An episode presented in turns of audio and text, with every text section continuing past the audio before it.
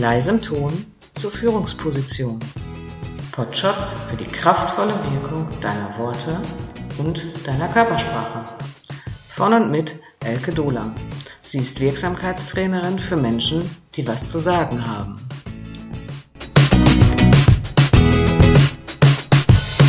Komm noch mal neu rein. Dein Podcast oder Podfast für heute handelt von Weichmachern und Gefallsucht. Warum wirken weibliche Führungskräfte oft nicht so durchsetzungsstark wie ihre männlichen Kollegen? Ja, du wunderst dich bestimmt, was das mit Rhetorik zu tun hat. Aber ich bin hier, um dir das genau zu sagen. Wir Mädels haben schon früh gelernt, wie wir unseren Papi um den Finger wickeln können. Das Kleidchen am Saum fassen, Augenaufschlag, piepsige Stimme, Kopf schieflegen, süß lächeln und unsere Bitte artig säuselnd vortragen. Ganz anders die Jungs. Aufgeplustertes Hühnerbrüstchen, beide Beine hüftbreit auseinander, etwas John Wayne-mäßig. Dunkle, laute Tonart gewählt, Bitte als Befehl geäußert. Jep. Ein starker Typ, der weiß, was er will. Bekommen haben sie beide, was sie wollten. Nur eben jeder auf seine Art.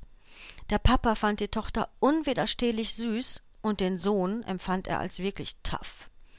Der Lerneffekt, ja gut, den muss ich jetzt hier ganz bestimmt nicht mehr erklären, den kennst du selbst, ne? Klar, das nehmen wir mit in unser Erwachsenenleben. In der Ausbildung dann geht es spätestens los. Wir Mädels legen den Kopf schief, lächeln niedlich, schauen von unten nach oben und wundern uns dann, dass wir nicht von allen respektiert werden. Wir begründen unser Tun, wir bereuen unsere Fehler und wir gehen sogar mit Fehlverhalten in Vorschuss, indem wir solche Sachen sagen wie ich versuche mal, das zu schaffen oder ich weiß nicht, ob ich das kann. Wir wehren Komplimente ab mit den Worten ach komm, kein Problem. Noch lieber arbeiten wir mit Konjunktiven. Ich würde mal sagen, oder wir könnten doch, oder sollten wir nicht mal, oder hätten Sie mal eine Minute für mich? Oder richtig, Weibchen, wenn es dir nichts ausmacht, würde ich mich freuen, wenn du das bis 15 Uhr erledigen könntest. Sorry, liebe Führungskräfte, so wird's nix. Am besten halten wir dabei noch die Papiere schützend vor uns und lächeln hilfesuchend. Ah, bitte so nicht. Natürlich wird es so nicht erledigt werden. Warum denn auch? So hört sich doch keine Absichtserklärung an. So ernten wir doch keinen Respekt. Wie verhält sich denn da der Mann? Ja, so hart wie es klingt. Erstmal verhält er sich richtig. Klar. Er sagt, was er will. Bitte legen Sie mir diese Analyse bis 15 Uhr heute vor. Klatsch, Papiere direkt vor den Mitarbeiter gelegt und zwar auf all die anderen Schriftstücke, die dort gerade bearbeitet werden. Fertig. Ich will ja auch gar nicht darüber urteilen, was besser oder schlechter ist. Es ist eben nur einfach so. Nehmen wir mal ein ganz lebensnahes Beispiel. Frau? Wir müssten mal bald wieder tapezieren, Schatz. Er? Mm. Und liest weiter Zeitung. Sie fühlt sich jetzt unverstanden und nicht ernst genommen und zweifelt im schlimmsten Fall sogar an seinem Interesse an ihr. Wie verhält sich denn der Mann, wenn er etwas will? Na so, Du, ich fahre heute Nachmittag ins Autohaus, ich will mir mal die neuesten Modelle ansehen. Kommst du mit?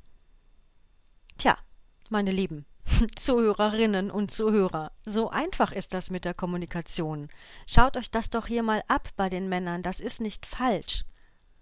Ich will auch nicht sagen, dass nur das richtig ist, aber that's the way. Ach übrigens, eins ist mir noch unangenehm aufgefallen, in Meetings zum Beispiel. Wie oft wir Mädels kichern, ja, einfach um zu gefallen. Lasst das sein. Es kommt nicht souverän rüber.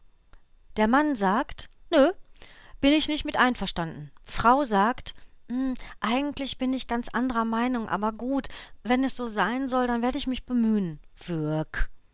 Ach komm, einer noch.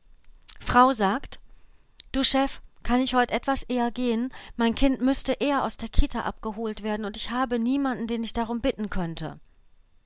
Der Mann sagt, du Chef, ich gehe heute eine Stunde eher, hab nen privaten Termin.